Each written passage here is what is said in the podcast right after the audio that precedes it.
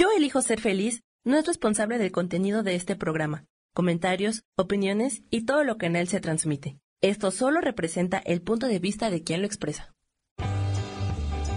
Yo elijo ser feliz presenta.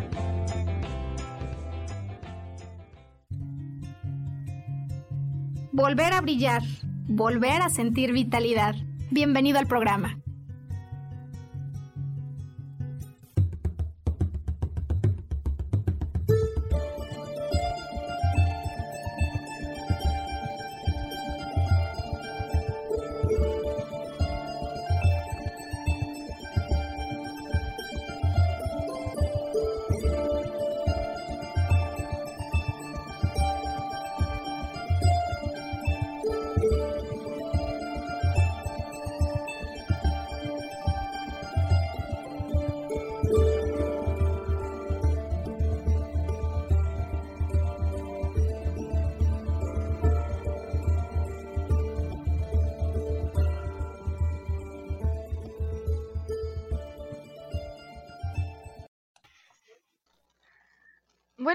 Eh, ciertamente hay elecciones, decisiones que tomamos en algún momento de nuestra vida que no solo es que cambiarán la trayectoria, la dirección de lo que veníamos haciendo, sino ante las cuales podemos llegar a encontrar una cierta oposición en el mundo que nos rodea el mundo familiar, el mundo de los amigos.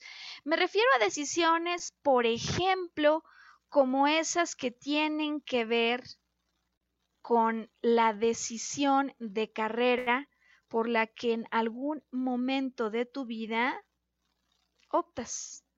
¿Te ha llegado a pasar que tú dijeras yo quiero estudiar esto y tu familia te dijera, ah, no, lo que tú vas a estudiar es esto, ¿no? Algo que no tiene nada que ver con eso.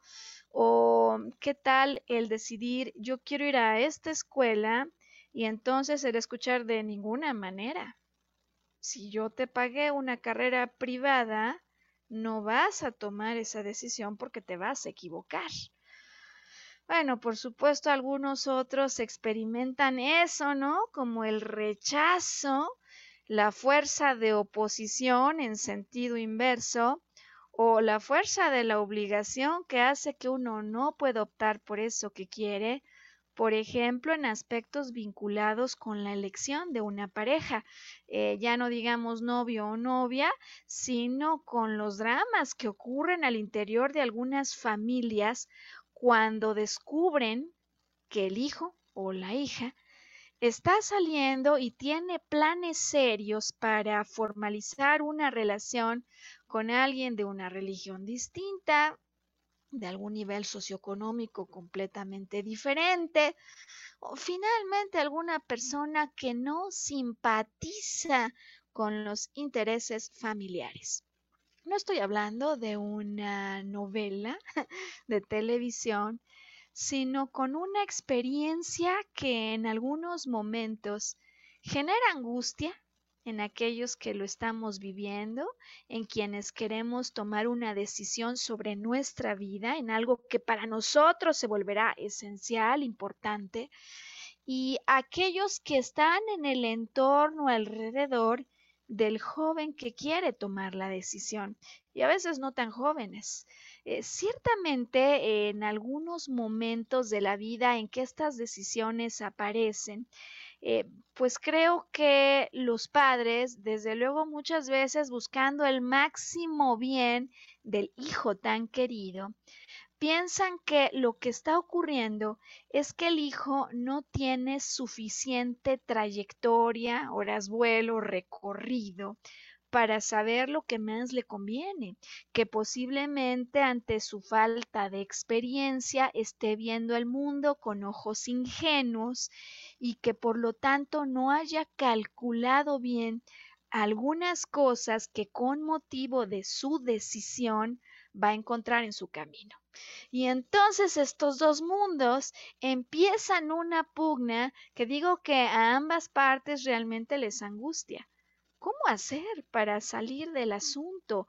Eh, verdaderamente el joven que no tiene suficiente experiencia eh, debería considerar lo que le están diciendo sus padres y hacer como ellos dicen, porque nadie mejor que ellos para saber lo que le conviene. Em, hasta dónde el derecho de elegir se adquiere desde el día en el que uno cumple 18 años, aunque a lo mejor el día previo uno todavía seguía siendo y sigue siendo esa persona inexperta. ¿Será que la vida se trata justamente de decidir, de equivocarnos y de aprender a integrar elementos para continuar en crecimiento? Bueno, pues bienvenido al podcast de esta semana que hemos decidido titular El derecho de elegir. No es, digo, el título de ninguna telenovela, con más bien el, el tema de este drama, que de hecho algunos sí lo vivimos muy intensamente cuando llegan esos momentos en la vida. Y yo, sabes, en retrospectiva, cuando regreso en el tiempo y me ubico en esos momentos en que tomé decisiones ante las que otros se oponían, creo que sí viví esto que les ocurre a algunos, y es que cuando sientes sobre ti la fuerza que se opone a tus deseos, quizás ya solo por decir es que voy por lo mío, dejas de abrirte algunos aspectos que posiblemente a tu joven edad ni siquiera contemplaras como necesarios. Existen herramientas, hay recursos que le puedan ayudar tanto al joven que va a decidir como a los padres que serán testigos de esta decisión en el trayecto en la vida de sus hijos bueno, pues sí las hay. Así que hoy precisamente quiero poder contribuir con información que creo que hubiera sido valiosa para mí y que por lo tanto si lo hubiera sido, seguramente hay personas a las que esto que hoy les quiero compartir les puede ayudar. Porque se tratará de una pirámide se le llama de niveles neurológicos, que se utiliza mucho en el mundo del coaching para identificar qué aspectos son los que yo debería validar en términos de mi grado de afinidad o convicción respecto a un cambio. Si bien estos niveles neurológicos nos ayudan a entender por qué alguien, por ejemplo, cuando dice yo voy a bajar de peso, lo consigue o no, o cuando alguien dice ahora sí dejo de fumar, ¿no? Lo consigue o no. También son escalones que pueden ser utilizados para determinar tu grado de afinidad con aquel, aquella o aquello a lo que quieres unir por lo pronto tu vida en un periodo siguiente. Si lo hay, hoy te lo voy a compartir.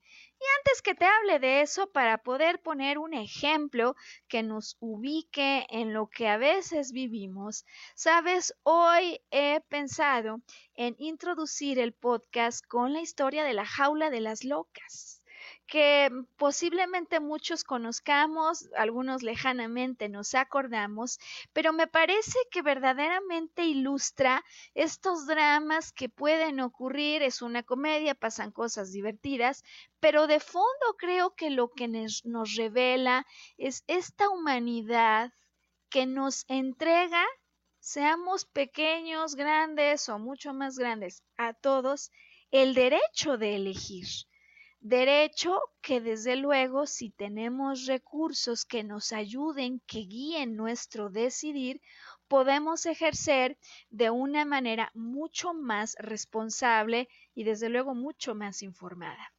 Bueno, ¿cómo empieza? ¿De qué se trata la jaula de las locas? Digo que es un ejemplo llevado al extremo, pero que presenta comportamientos, maneras de ver la vida que realmente sí existen cuando en el 2021 estamos en el mes de la diversidad y muchos decimos, ay, por supuesto que sí, yo, yo soy totalmente abierto y para mí qué bueno que se exprese la diversidad. Sí, uno lo dice en lo general, pero luego viene el caso práctico y cuando viene a casa como le pasó a una amiga muy querida, tu hija de 15 años, quien decide abiertamente explicar a la familia que siente que el género con el que se ha asociado hasta ahora no es el que le representa, pues estas cuestiones realmente sí se vuelven asuntos que sacan a la familia del estado en el que se encontraba de aparente armonía y generan eh, una inestabilidad para la cual hoy quisiéramos ayudar. Bueno, vamos con la jaula de las locas y te llevo luego a la herramienta que hoy te quiero entregar, estos niveles neurológicos que nos proponen y concluimos el podcast. ¿Te parece? Ese es el plan de vuelo. Vamos a la jaula de las locas. Se trata de una obra de teatro eh, de 1973, por supuesto inspirada en un libro, y que se volvió una película. Me parece que indistintamente de la película, eh, la puesta en escena de la que estemos hablando, podemos hoy referirnos a los esenciales de la trama como eso que nos aporta material para reflexionar hoy que estamos hablando del derecho a elegir, ¿no? La libertad, por supuesto, que tenemos todos los que nacemos sobre la tierra de tomar decisiones, al tiempo renunciar a algunas cosas para continuar en la trayectoria que en principio de corazón anhelamos en principio, ¿no? Al menos se supone que de eso se trata, ¿no? De seguir esas direcciones hacia las que apunta la brújula, el norte del corazón y que pensamos que nos van a hacer plenos, que nos van a hacer felices, no mañana cuando acabe aquello, cuando llegue a los 25 de casado, cuando ya sea un abogado ejerciendo, sino que en esencia deberían hacernos plenos el día de hoy, desde el día de hoy. Muy bien. Claro, porque esto ya de entrada hace que uno se dé cuenta de dónde a lo mejor en el pasado tomó decisiones pensando que aunque el presente no era tan padre, esto se iba a componer y mañana sí iba a ser pleno, ¿no? Entonces la apuesta es hacer pleno desde hoy. En, la jaula de las locas se nos presenta la historia de una pareja de homosexuales quienes llevan una vida apacible en la definición de apacible que ellos tienen, dado que eh, uno de ellos, ¿no? Uno de los miembros de la pareja eh, dirige un eh, casino, por supuesto, de nombre La Jaula de las Locas, y su pareja es la figura principal, la figura, el actor o la actriz, pues, principal de aquel lugar. Eh, la vida es apacible de acuerdo a la manera en que para ellos se vive el hoy y la pasión. De hecho, hay una pieza musical, una de las más aclamadas en la puesta en escena, que justo habla de la importancia que tiene vivir la pasión del hoy y no esperar al mañana que no llega ni al pasado que no se volverá a agarrar. Y ocurre, por supuesto, que algo nos saca de cámara, aparece el problema que va a retar toda, todo lo que continúa en la trama. El conflicto en cuestión es que se aparece el hijo de George, George es uno de los dos, ¿no? Miembros de esta pareja, quien en un desliz, eh, más de 20 años atrás, pues tuvo un hijo con una mujer. Y se está apareciendo el hijo no para reclamar la paternidad, sino que más bien se está apareciendo Michael, el hijo, para comunicarle la buena nueva que ha decidido casarse con una joven de nombre Anne que pues hasta aquí uno no ve ningún problema, qué bueno que cada cual pueda optar por lo que le va a dar felicidad, o por lo que uno cree al menos, ¿no? Que le va a hacer feliz. La situación que plantea dificultad es la siguiente. Anne es hija de un político ultra conservador, no conservador, ultra conservador, y que además es esposo de una mujer ultra conservadora.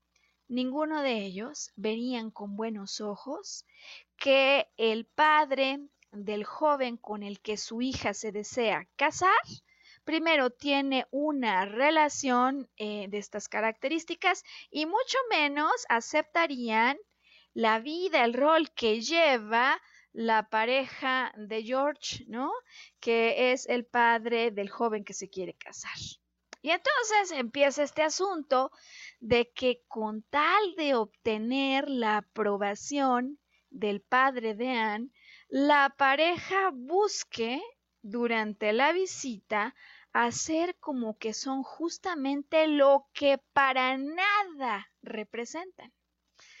Y por supuesto, pues es una comedia, van a pasar muchas cosas, desde luego cómicas, pero con un final absolutamente inesperado, que de fondo nos transmiten el humanismo que hay detrás de los personajes y esas cosas que podrían parecer ridículas, pero que muchas veces hacemos, con tal que se presente una fachada falsa, no auténtica, que permita que nuestras decisiones no enfrenten oposición.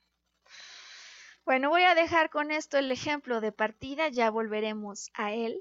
Y sabes, Sam, me parece que este es un buen momento para introducir aquí la pausa comercial para los formatos del programa que la requieren y de esta manera hacer la transición a la segunda parte del programa, donde te quiero platicar de esta pirámide de seis niveles neurológicos, así se llama, los niveles neurológicos de Diltz que si bien decía yo pueden servir para identificar qué tan fácil nos vamos a anclar a un cambio, también son escalones que nos pueden ayudar a medir el nivel de afinidad, rapport le llaman algunos, que tengo con aquel, aquella o aquello a lo que me quiero aliar, a lo que me quiero de alguna manera vincular, sea una carrera, una institución, una persona, por algunos años de mi vida. Así que vamos ya a la pausa, Sam, porque tengo ganas ya de regresar para compartirte este modelo que estoy segura que como a mí a muchos más podrá ayudar. Hoy volver a brillar, el nombre del podcast con el que cada semana queremos ayudarte a ganar perspectivas distintas para retomar vitalidad y también encender tu sentido de poder personal. Vamos a ellas. Bueno, si nos acompañas por la transmisión en video, continuamos de seguido y si regresas de la pausa, bienvenido, bienvenida. Hoy cuando estamos decidiendo hablar de este tema al que hemos titulado El derecho de elegir. Momentos en la vida que estresan a toda la familia porque alguien está tomando decisiones que al parecer contravienen los intereses, el bienestar, el devenir del grupo familiar, ¿no? Del clan. O situaciones que simplemente un padre en su carácter de protector amoroso de un hijo, ve muy difícil poder aceptar y dar el sí a cosas que él o ella creen que atentarán contra el bienestar y la seguridad de la persona que tanto ama.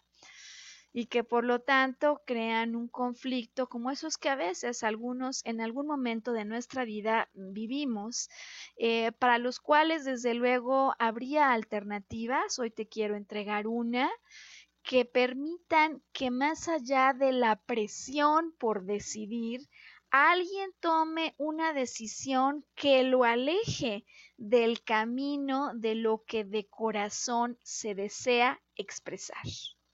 Vamos a este modelo, el modelo de los seis niveles neurológicos, y quiero irte explicando uno a uno los escalones que sugiere esta herramienta, que sabes, eh, a mí la verdad que ya en retrospectiva respecto a las experiencias de vida donde o alguien me guió amorosamente o alguien impulsó una dirección en otro sentido, quizás me hubiera ayudado a poner las cosas en mayor perspectiva y sobre todo abrir los ojos para tomar una decisión informada, desde luego con el corazón, pero bien informada.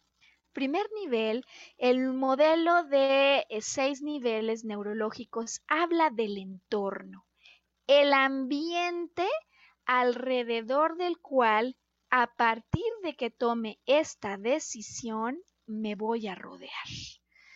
porque lo que el modelo busca hacerte, por supuesto, explorar para poder calibrar es qué tan cómodo, qué tan cómoda me voy a sentir en ese entorno, hasta dónde las condiciones que allí observo proveerán de seguridad, confianza y respeto a todo lo que ahí ocurra. Y sabes, en este sentido tengo un ejemplo que cuando lo recuerdo no podría estar más agradecida con el cielo por la mano que me dio en un momento en el que difícilmente yo hubiera tomado una decisión como la que alguien empujó. Eh, me refiero a aquel momento en el que decidí ir a estudiar al extranjero.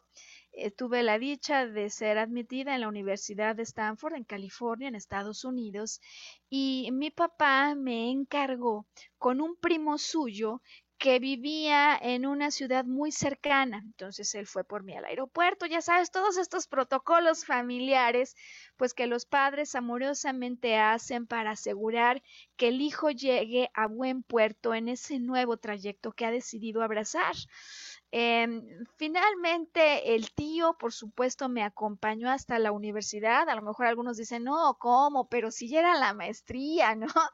Bueno, pues ahí vamos con el tío, con la esposa del tío, y yo digo, bendita mujer y bendita su presencia por lo que ahora te voy a contar.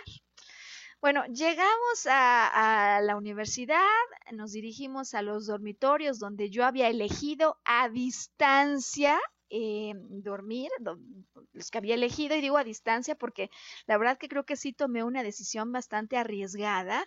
No me salió mal, el lugar es encantador, pero ciertamente no hice una visita de inspección para recorrer el entorno, ¿no? Ahora lo sé. Y de hecho, eh, conscientemente luego pude observar cómo si mi elección hubiera sido alguna otra universidad, en esos ambientes yo no hubiera encajado para nada. Pero en todo caso, ya vamos de camino a la universidad, al dormitorio, nos dan las llaves y por supuesto el tío y la esposa van a asegurarse que yo llegue a un buen lugar. Abrimos, ¿no? El departamento, el mini departamento y la sorpresa, cortinas cerradas, cáscaras de naranja tiradas por todos lados, botellas de cerveza tiradas, ¿no? Almohadas por todos lados. Y, ¿sabes? Yo creo que si no me hubieran acompañado, no hubiera tenido el arrojo y el valor de hacer lo que hizo la tía, porque para la tía eso no tenía manera de ser cuestionado, es decir, ese no era un entorno en el que yo me fuera a sentir segura, cómoda, en confianza y bajo respeto. La tía, por supuesto, no tardó ni diez minutos en bajar y hacer, ya sabes, el megapancho en la administración, con lo cual, por supuesto, me cambiaron a otro dormitorio donde todo era paz, todo era orden y la verdad que la pasé sensacional. Pero ciertamente sí, digamos, yo en ese momento no tenía los ojos de la experiencia para poder dilucidar en unos cuantos instantes que aquel entorno que me proponían no era para nada propicio para mi bienestar. Y así como yo tuve la suerte de que alguien lo vio, empujó y me cambió, ¿no? Aun cuando yo ya tenía más de 25, pues así como a veces uno decide unirse a personas viendo con ojos de ingenuidad, creo yo, lo que puede allí pasar si me establezco y si me uno, si me anclo a ese ambiente. A lo mejor alguien me ha contado, oye, pues sí, sí vi que tomaba en las noches, los fines de semana, y pensé que tenía que relajar un poco mis estándares y quizás abrirme y disfrutar un poco más el mundo al estilo europeo. Hey, digamos, explicaciones, actos de autoconvencimiento que no honran de manera cabal esto que nos dice el modelo de niveles neurológicos. Si tú de entrada estás pensando en anclarte o adherirte en un entorno donde tú, no tu papá, donde tú no te sientes cómodo, eso no va a dar para mucho más. Y estamos apenas en el primer escalón. ¿Cómo te va? Si evaluaras algún momento en el que tomaste una decisión, desde luego poco experimentado, poco informado, ¿de qué manera esta pregunta te hubiera salvado o te hubiera alertado de dinámicas que en su momento no contemplaste? Vamos al segundo escalón, ¿te parece? Y vemos cómo vas después de dos escalones. El segundo escalón hará énfasis en los aspectos a los que llamamos comportamientos. Conductas que desde luego sí son en ocasiones la consecuencia del entorno en el que yo nací, me desenvolví, fui educado, ¿no? Criado de alguna manera. Eh, por ejemplo, esto me recuerda a aquella persona que me decía, Maru, estoy empezando a tener problemas con la persona con la que estaba saliendo, porque él proviene de un entorno militar. Y yo fui educada, digamos, en el estilo Montessori. y esto genera comportamientos que están empezando a generar problemas entre nosotros. ¿Hasta dónde darme cuenta de esto? significa observar una alerta importante o hasta dónde me flexibilizo, Maru, no sé.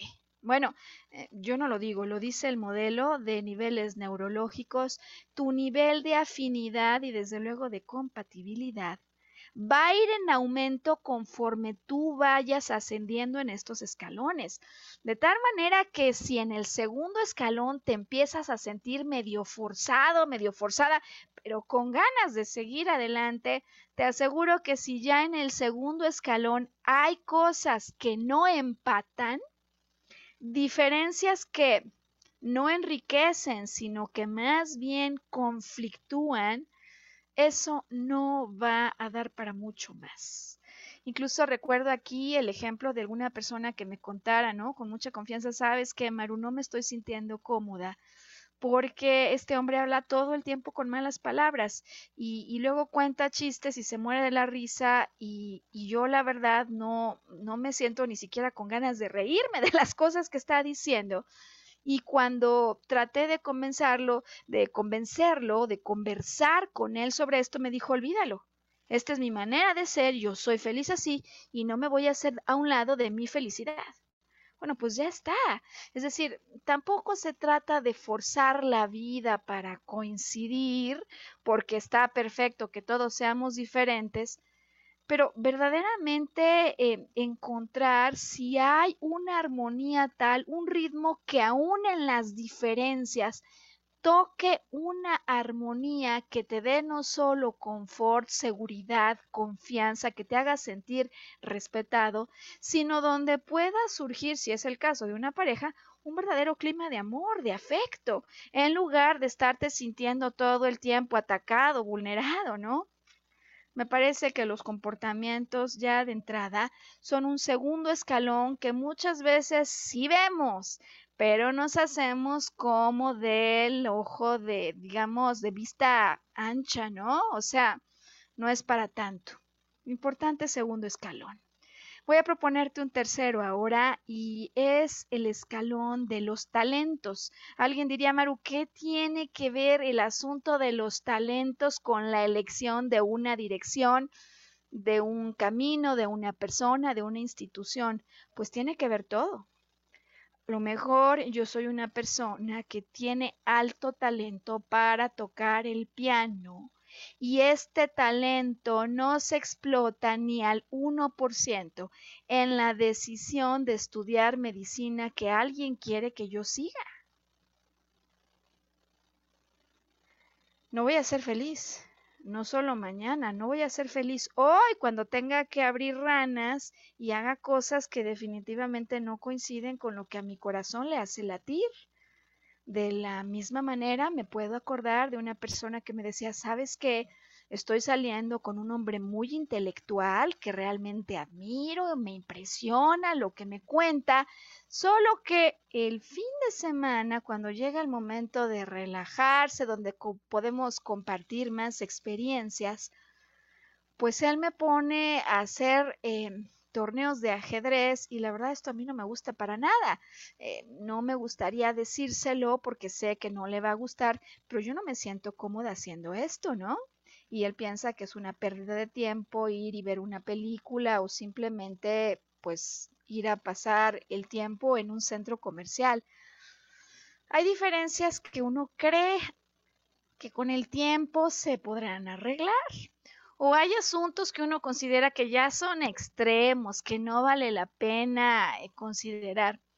Pero la pirámide de niveles neurológicos nos indica que se trata de asuntos que sí tenemos que verificar quienes vamos a tomar una decisión que al final va a versar sobre nosotros, no sobre los otros, y sobre la felicidad a la que aspiraremos en el día a día, hoy, no mañana, cuando acabe de estudiar esto que no me gusta, sino hoy, mañana, no, hoy.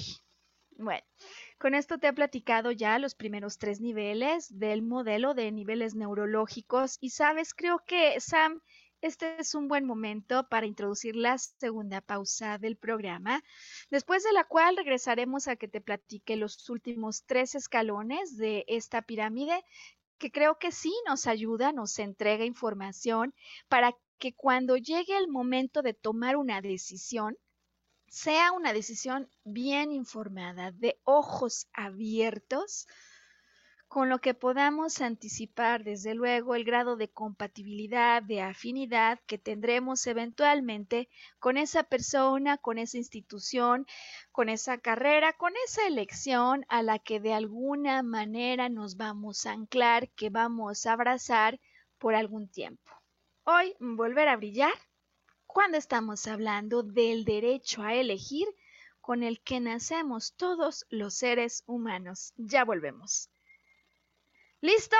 Pues seguimos inmediatamente con el nivel 4 del modelo de niveles neurológicos. ¿Qué te está pareciendo? ¿Te ha permitido, no? Identificar algún momento en el que, Dios, si hubiera tenido este cuestionario a la mano o estas referencias, quizás hubiera visto las cosas de otra manera? Vamos a ver el nivel 4, ¿qué te parece?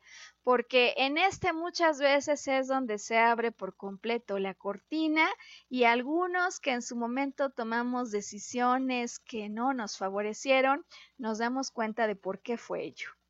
Sin que los padres hubieran dicho ve o no adelante con esto. Me refiero al nivel de las creencias y los valores. Sabes, ocurre que cuando tú y yo decidimos en el día a día, normalmente confrontamos nuestra decisión con alternativas y todas ellas las escrutinamos, las revisamos a la luz de valores. A lo mejor yo puedo optar por esto o por esto, por esto o por esto otro. Pero si lo que yo decido tuviera como norte mi valor primordial, es posible que de esto solo elija una cosa. Creencias y valores que finalmente son la razón que está detrás de nuestro comportamiento. Y quisiera poner un ejemplo para hacer esto algo mucho más concreto. Ocurrió que en algún momento de mi vida eh, yo empecé a salir con un muchacho, ya sabes, me estaba emocionando y nos fuimos a pasar un domingo a Coyoacán, ¿no? Clásico en la Ciudad de México, un buen día, nada como un buen día en Coyoacán, eh, para pasarla bien, para relajarte y para convivir con esa persona especial. Total, nos metemos al mercado, me doy cuenta que le llaman la atención algunas cosas, intenta negociar, compra algo, otras cosas no y yo creo que pasadas unas dos o tres cuadras que habíamos dejado el mercado, de pronto lo veo a jugar, jugando como con una pelota en el aire, que yo digo, ¿qué la compraste? ¿No? De hecho, como que según yo, no la había comprado. Y él me dice, no. Entonces te puedes imaginar mi expresión de, ¿no lo compraste? ¿Y lo traes en la mano? O sea, como que mi cabeza no alcanzaba a procesar lo que estaba viendo y lo que estaba escuchando. Y él me dijo, no, claro que no, no lo compré. No quiso negociar conmigo. Ah, bueno, pues ahí tiene. Mira, yo quiero decirte que por las siguientes dos horas no pude relajarme, pero creo ni un segundo. Por supuesto, acabamos de regreso en el puesto y le dije, no hay manera, si vienes hoy conmigo, que esto nos lo llevemos, pero para nada a casa. Vamos, regresamos, eso que no es nuestro. Híjole, eh, me parece que no solo es un caso de esos como que yo tuve, sino que representa eso que algunas personas se encuentran en la interacción con otra, pero que muchas veces sí nos hacemos de la vista gorda, ¿no?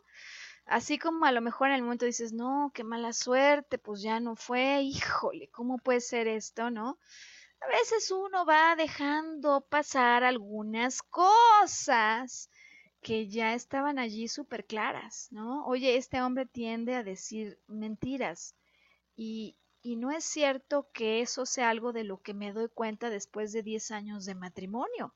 Son cosas que puede ver él en ella, por ejemplo, pues la verdad que con seguridad si hay una tendencia frecuente a hacerlo a los primeros tres meses, pero mm, muchas veces va ganando el deseo de otra cosa y no ponemos en su correcta perspectiva estos avisos acerca de un punto esencial en el ascenso a la afinidad que de entrada hace que no sea esa la ruta que deberíamos seguir o la persona a la que deberíamos abrazarnos creencias, valores, que más allá de lo que se puede decir en una conversación, se plasman en el día a día, en las acciones que vas ejerciendo con todo lo que te rodea y donde se va a estar filtrando eso cuarto nivel y yo estoy segura que ya hay algunos o algunas que llegado a este punto con este reconocimiento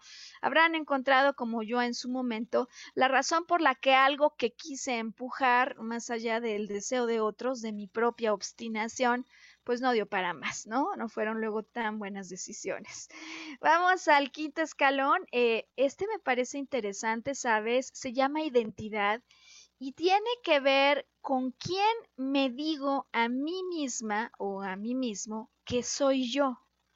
Eh, no estoy hablando aquí de la profesión, sino de quién creo verdaderamente que yo soy. Eh, te pongo el ejemplo de otra persona que me reportaba problemas, ¿no? De afinidad y de hecho desencuentro cuando un fin de semana se fue de vacaciones a Tasco con el príncipe ideal y el príncipe se enojó porque le dijo, oye, todo lo que haces es salir a comprar, o sea, ¿cuándo paras?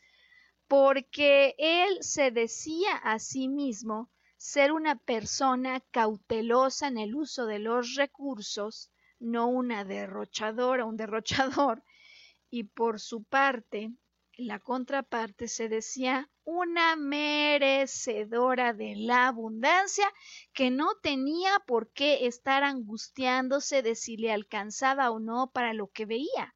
Eh, más allá del asunto que ella era quien pagaba, no él, pues esto empezó a generar una incomodidad incluso por las ganas que tenía ella de seguir descubriendo el mundo y las pocas ganas que tenía él de seguirse exponiendo a los comercios.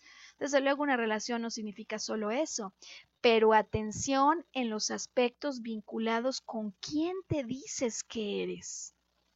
Porque este quinto escalón, si muestra un grado de afinidad, ya va a generar por lo pronto un buen prospecto de afinidad con algo, decíamos, alguna, alguno al que te deseas anclar o no. Y si estos escalones ya te han ayudado a identificar aspectos convenientes de contemplar la próxima vez que tomes una decisión, eh, me parece que el último acaba de explicar muchas cosas en las historias que vivimos sobre todo a raíz de estas decisiones que cambian la trayectoria y donde luego nos arrepentimos, ¿no? Yo nunca debía haber elegido trabajar en ese lugar. Eh, claro, nos lo decimos cuando ya estamos fuera y sin trabajo, ¿no? Eh, se trata de una sexta dimensión que tiene que ver con asuntos de orden o naturaleza trascendental, que responderán a las preguntas ¿para qué? ¿Para quién? A quién o con quién. Y vamos poniendo el ejemplo. Oye, yo salgo con alguien porque quiero y busco una relación formal en pareja. Y a lo mejor la persona con la que salgo está pensando en encontrar a través de este intercambio una simple y sencilla amistad. O vayámonos un poquito más lejos. Si queremos formalizar, porque para mí es importante tener un compañero de vida, pero para mi compañero de vida el objetivo y el para qué de esto no solo es tener una compañera, sino una madre que sustituya el asunto materno que no encontró en su pareja previa. Otro más, el caso de algunos que deciden casarse porque quieren formar una familia en serio y seis meses después descubren, si no algunos en la luna de miel, que la pareja no desea tener hijos. Híjole, se trata de un escalón que muchas veces ni siquiera es que nos atrevamos a verificar, porque hay quienes pensamos que una pregunta acerca del para qué, del propósito que buscas con esto, con esta unión, con esta afiliación, pues podría tensar innecesariamente las cosas en un momento en el que todavía no debemos preguntarlo.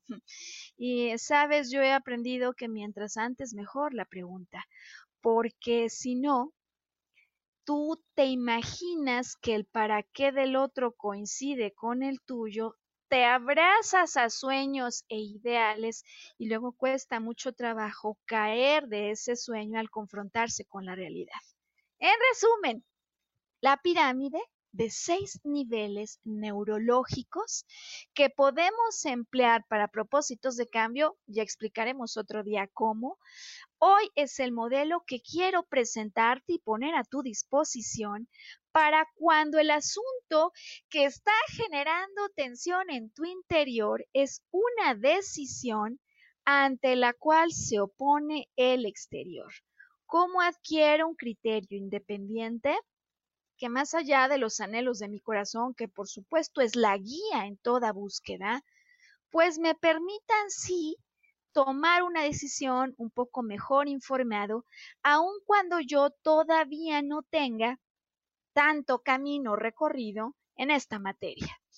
Y sabes, entonces, para concluir, me gustaría finalizar con tres elementos que en mi experiencia se encuentran presentes cuando estos choques de decisiones se presentan, elementos que creo que conviene considerar para facilitarle la vida tanto a los padres como a los hijos que desean conseguir algo u optar por un camino determinado en la vida.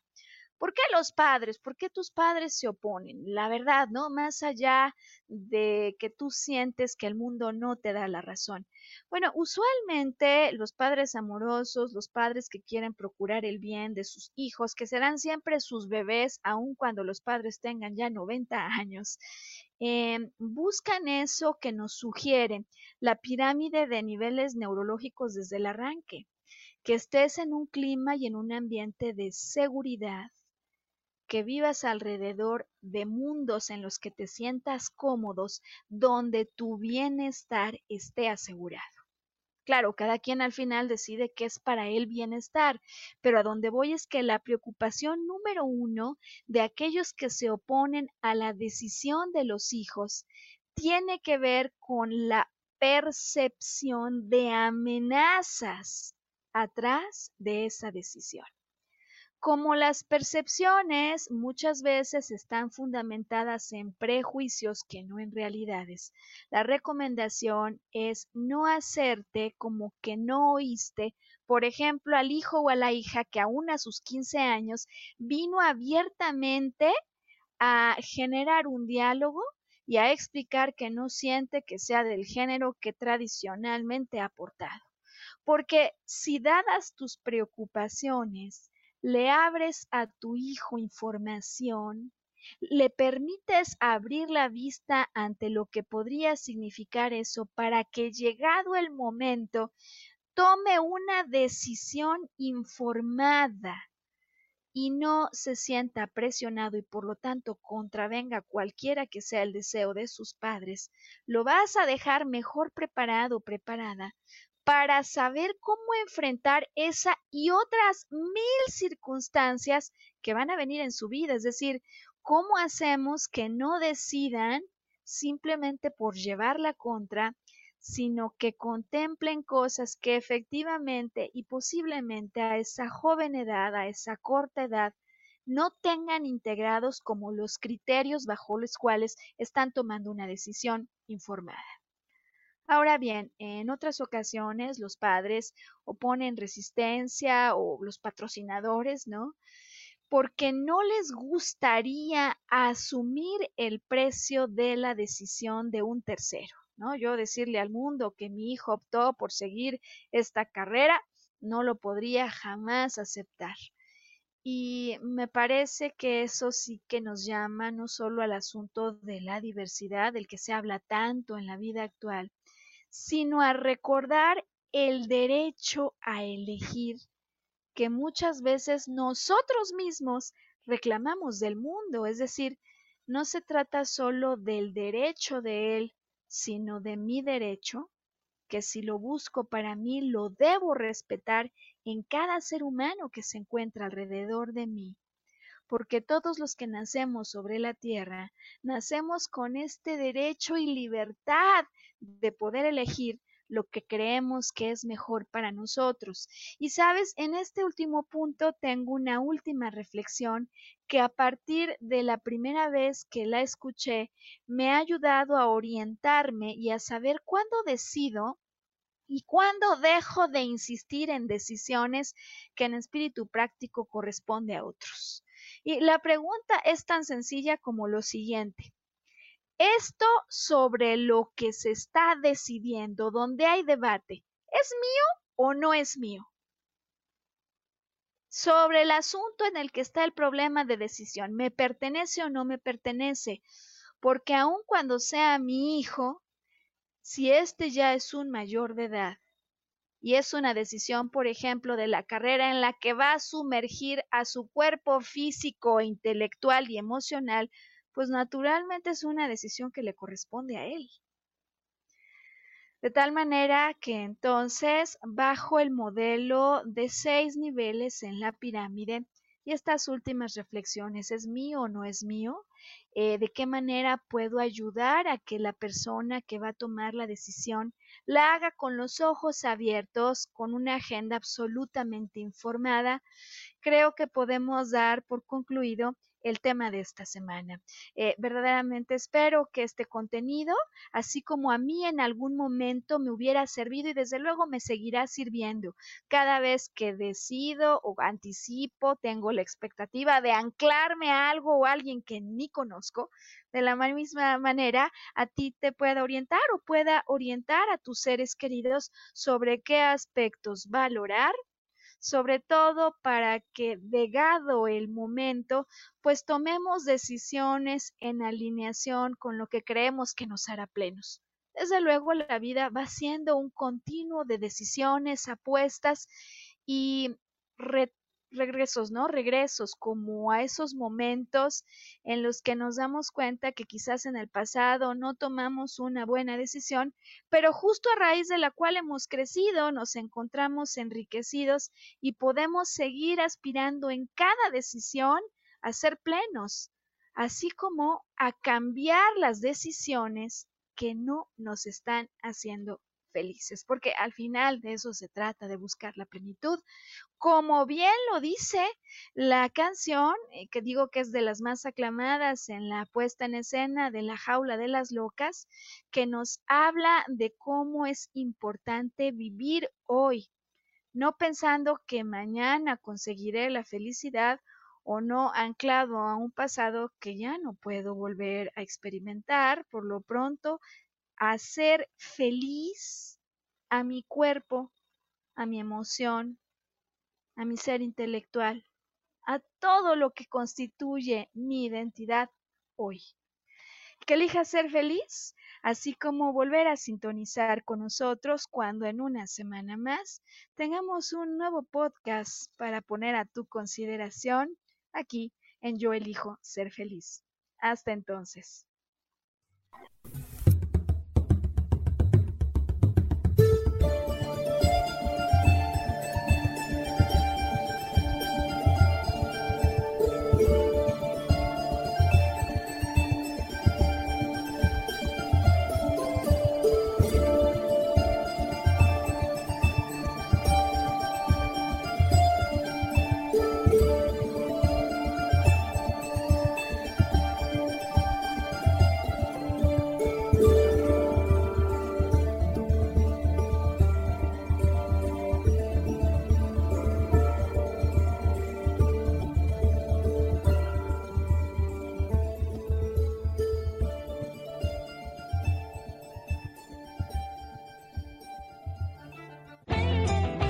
Ser feliz presentó.